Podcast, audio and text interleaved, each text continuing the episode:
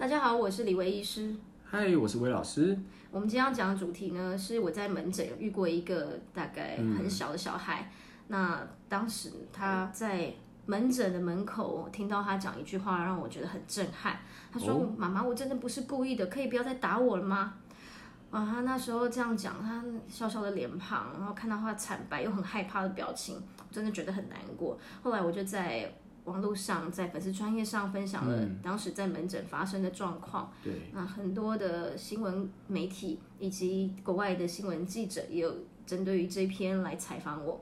那你在马来西亚、在香港以及在台湾很多家媒体呢，也可以找得到这篇的新闻稿。嗯，那其实我有时候在路上啊，也会看到情绪崩溃的父母，他们会对着他们的孩子，又吼又骂，甚至有时候会骂脏话、飙国粹。你看那小孩才三五岁，哦，有时候看到真的是于心不忍哎。哇，真的很可怜哎！我之前也常常在路上看到有些妈妈，他们对着孩子有时候大吼大叫，那小孩子一直哭一直哭，甚至趴在地上抱着妈妈的大腿，那妈妈还一直往前往前挪动他的腿，然后让小孩在地板上的拖行。然后当时是不知道发生什么状况，可是看到小孩子这么小，有时候才两岁三岁，这真的好可怜哦。或许他可能只是因为想要吃他喜欢吃的糖果，或者是想要买玩具，然后所以又哭。但是妈妈没有耐心用这样的方式对待小孩。我们当然在旁观者是不能说什么，可是看到这样的好心疼哦。适度的体罚可能是教育，但是过度的体罚，真的有时候到底会让小孩怎么样呢？所以李医师，你刚刚讲那个故事，到到底是怎么发生的？哦，那是一个礼拜二的晚上，门诊快要结束的时候，我突然听到外面啊有一个女子在破口大骂，那那声音非常的大，那大声大到很多其他旁边的病人也都在往出去看，而且我的护理师一直一直走出去说，哎，这边现在是医院啊，小声一点哦。所以护理师都去劝架了。对啊。呃，护理师去这边劝架，可是这个声音还是一直阵阵传来啊，非常的大声，很震耳。那我们看到一个快四十岁的女生呢，她在拉扯她的地上的女童，那另外一只手用手掌拍打女生的屁股。那小女孩呢，其实穿着短短的裤子，她看到她裤子下面的大腿已经被妈妈这个拍打拍红了，而且妈妈一直喊说：“叫你不要闹事，你怎么给我搞这一出？都是你爸给我教坏的，整天假鬼假怪，给我学什么狗叫，去吃屎啊！”啊。讲话这么粗哦！啊，而且妈妈就是讲到脏话，我觉得很很没办法，没真的没办法听下去了。但妈妈就想要置小朋友于死地一样，她手劲一下比一下重。那小女孩呢，撕心裂肺的一直哭喊：“对不起，我下次不敢了，我不是故意的，妈妈我好痛。”而且讲到她声音都快沙哑了。那李医师，你你没有上前制止吗？我们。上前制止了，那因为要当下我门诊还有在打针的病人，那我没有走出去看，希望妈妈可以小声一点，可以好好的说。护理师呢，连隔壁的护理师，或者是甚至连楼下的警卫也跑上来了。嗯，那连护理长当班的夜班护理长，其实也都有来劝架啊。当下的状况啊，真的妈妈好像无法控制一样。那小朋友当时就是不断的啜泣，连挣扎都没有。哎，那在后来我们又再出去制止了第三次呢，妈妈就把小孩子用力拽起来，然后拉。拉着他的衣领，把他强拉到诊间里面。歇斯底里的说：“哎，你看看，你看看，我这个小孩是不是有病啊？他学校老师说他有病哎，我看那个老师才有病哎。我女儿整天弄什么鬼脸，丢脸死了。你说到底谁的错啊？他这些怪声音还有做鬼脸，是他故意的吗？那这样子，这妈妈没有真的去了解到孩子到底怎么了吗？对啊，我们其实是有问小朋友状况。当时啊，我看小朋友低头不说话，那小女孩呢，头低低的，整个人蜷缩在一起。”那表情很扭曲，而且有时候头会往一边快速的旋转，然后头会一直往侧边倒，的确看起来有点像在做鬼脸。我蹲下来问那小美眉说：“妹妹不要怕，你跟阿姨说，嗯，妈妈和学校老师说的是怎么一回事呢？”那她当时也是低头不语，眼泪就是无声的从她脸庞滑下来。我看她说原本是水灵的眼睛，可是现在整脸充满着害怕，她的脸皱得很像旧报纸揉过一样。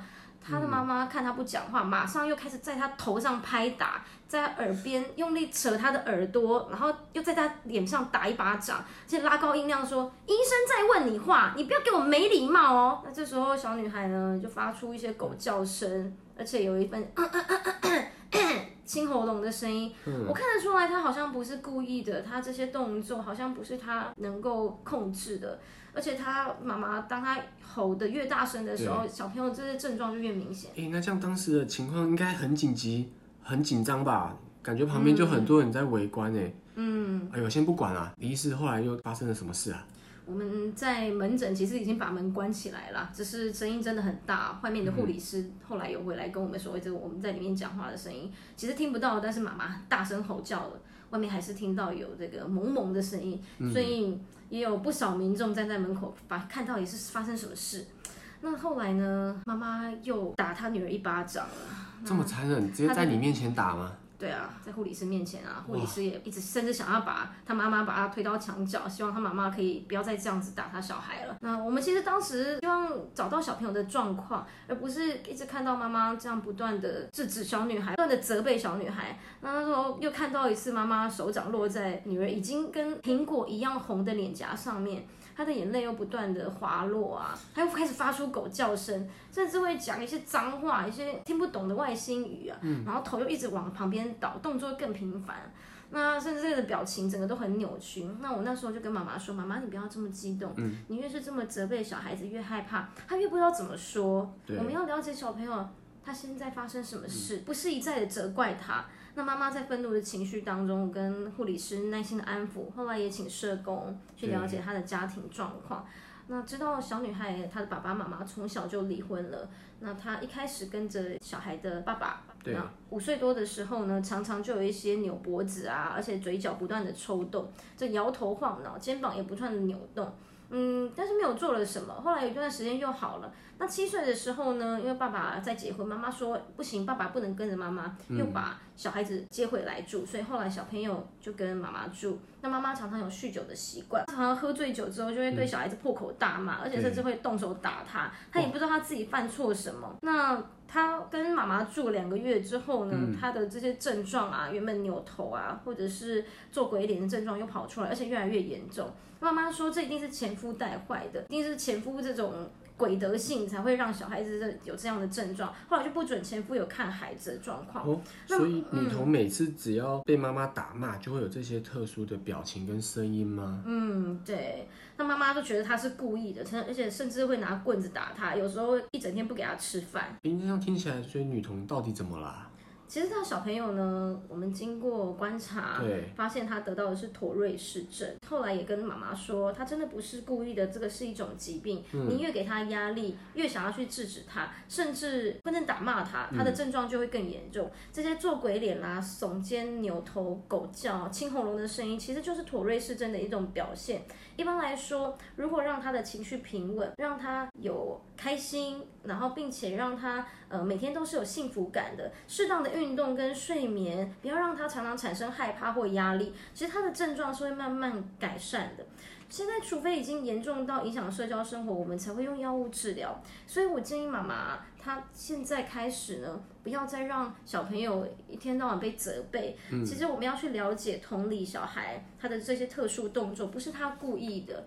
那也不要再体罚他了，而是要去接纳他，并且要让学校的老师跟同学去了解他。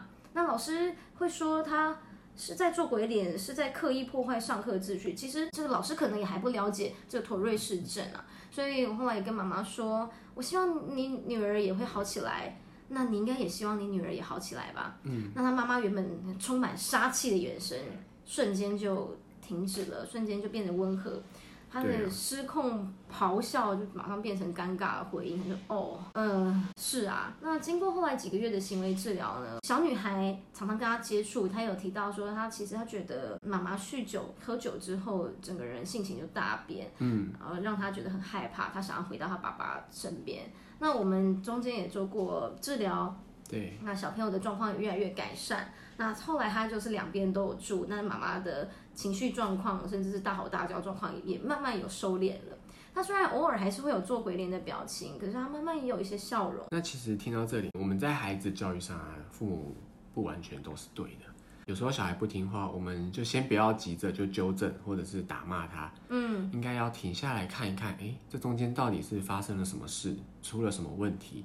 嗯，因为有时候在亲情里面啊有过度的期待或者是期盼，有时候还会忽略掉一些隐藏的一些疾病，嗯，甚至会加重问题的本身。我们应该要学着如何去了解跟接纳，才是对孩子最大的帮助。对啊，我希望。在他这种稚嫩脸庞，而且水灵的眼睛，他其实真的长得很可爱，很可爱。而且他后来最后一次在我门诊，他已经治疗几乎痊愈的状况。他那时候有露出一个很单纯、很单纯，像天使一样的笑容，然后跑过来抱说：“阿姨，谢谢你哦。那我要搬到台南去了，阿姨谢谢你让我变得好开心，阿姨谢谢你让我喜欢去上学，阿姨也谢谢你让我赶回家了。”我听到这个，其实。为他高兴也很心疼，希望他那种单纯跟他的开心是永远不会褪色的。我今天我也想跟观众朋友分享一下，我们今天要讲的主题就是妥瑞氏症。对，嗯，妥瑞氏症是一种神经发展疾病，而不是精神病哦。它大部分都是发生在小孩子，它常发生在五到十五岁的儿童。那后来长大了，慢慢这些症状有些会改善。那目前治病的原因还不是很清楚。那也有研究发现呢，土瑞氏症跟遗传和环境是因素是有关系的。如果假设你的一等亲属，你爸爸妈妈或者是你的兄弟姐妹可能有妥瑞氏症，那你家里其他成员有妥瑞氏症，就会比一般人高出十倍到一百倍左右。再来，双胞胎同卵的双胞胎啊，他有一个患有妥瑞氏症，而另外一个呢？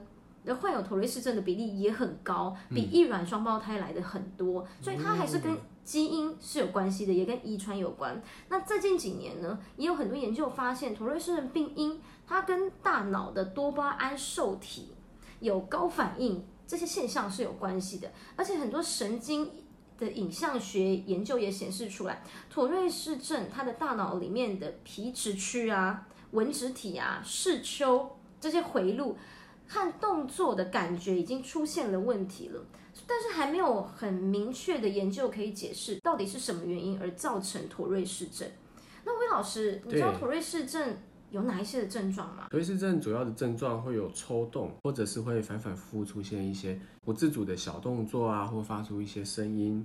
哦，这个就是 tic，T I C 哦，这个常常在媒体上有提到。那还有其他哪一些的表现形态啊？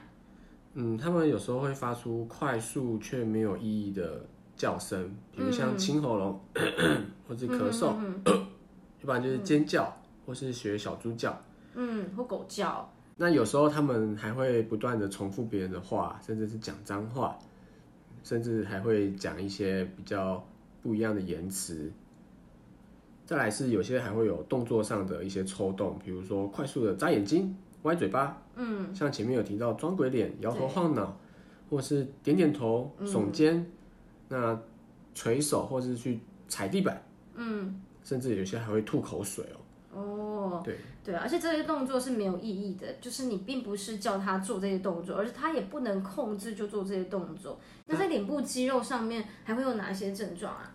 比如像他们会呃扮鬼脸啊，甚至是不断的抽动。那其实这些看起来就很像是中邪，或者是有癫痫的感觉。哦，鬼附身嘛。对，但其实我们去叫他，他是有意识的哦。哦，所以癫痫没有意识。对，癫痫他是完全无意识，而且会忘记刚刚到底发生了什么。嗯，是。那癫痫其实危险性也比较大啦，因为癫痫是大脑的不正常乱放电嘛。那 tic 的话，它也跟大脑的神经传导物质异常有关，只是它是当下记得他自己的状况，只是他无法控制这些症状而已。那他们有时候还会诶长时间都站在那边不动，嗯，有时候会看着某样东西，甚至有时候会去触碰别人、跺脚，或者是做一些猥亵不雅的动作。哦，嗯，那在心理或感觉上面，嗯，有些在抽动前的一些征兆，比如像呃不断的眨眼，嗯，或是感觉到皮肤紧绷、肌肉紧绷，甚至有刺痛，嗯，这些不正常的抽动。嗯，哇，刚刚你讲到说会触碰别人的东西或行为，有一些不雅的动作，那有些小孩子还会有强迫症，或者是不断有自己生活要有仪式性的行为，跟这个跟自闭症是有一点像的哦。嗯，一定要按照什么样的仪式？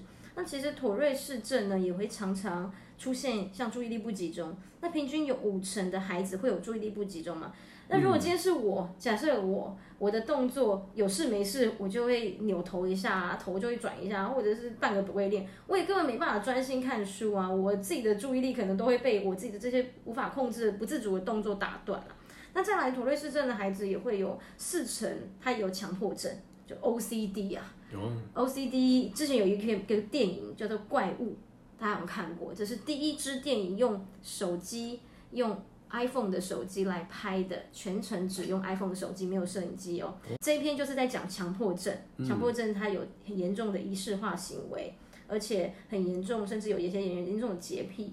那妥瑞氏症的这些症状表现呢，它会跟这些小朋友以及个案，他当下面临的心理压力以及他的环境是不是有变化？有起伏。如果他的压力变大了，如果他今天需要面对大众，或者是环境突然转换，像搬家啦，或换新学校啊，全部同学都不认识，嗯，这些状况，他的抽蓄的现象就会比较明显，而且反应就会来得很大，他也会可能会造成旁边人啊或学校老师的困扰。哦，那这样听起来，其实也不是他们本身愿意的。所以家长偶尔还是要花一点时间去关心一下我们自己的孩子，嗯，哎，到底本质上发生了什么的改变？说不定有时候越早发现，那及早就医对他们反而是好事哦。真的，真的，其实妥瑞氏症的治愈率是很高的。嗯，那当然有一部分孩子他可能长大的时候还是有明显的这些症状出现。对，那之前有一篇美国的电影，有一位妥瑞氏症的老师，他上课的时候会不断的学狗叫，会扭头。那后来呢？其实他在学校的时候，很多人会欺负他，会霸凌他。但是他的妈妈很爱他，给他非常非常多的支持跟鼓励，并且告诉他，图瑞氏症其实跟他的身体是一个共存的。我们就跟这些状况共存。后来他就成为了一个国小老师，他希望让更多孩子跟更多的家长去认识到，很多孩子是不一样的，我们每个人是不同的个体，我们就要用爱跟包容来帮忙这些孩子度过这个。比较辛苦的时候，那我记得在电影里面的后期，他也得到了当周最优良的教师。那他即便他在台上颁奖典礼的时候，他这些狗叫啊，而且是扭头这些现象，还是不断的出现。不过。那时候所有人都已经很敬重他。那其实图瑞斯症的孩子并不可怕，可怕的是我们并不了解这个疾病。对，今天经过以上的这一集的分享跟介绍，大家应该对图瑞斯症有更多的了解。如果遇到身边有类似的症状的孩子，请大家就是给他多一点的包容心，那也可以给家长、父母一些建议，请他们提早带孩子去就医哦。嗯，好，我们这一集就到这里，我们下次再见了。好，拜拜，拜拜。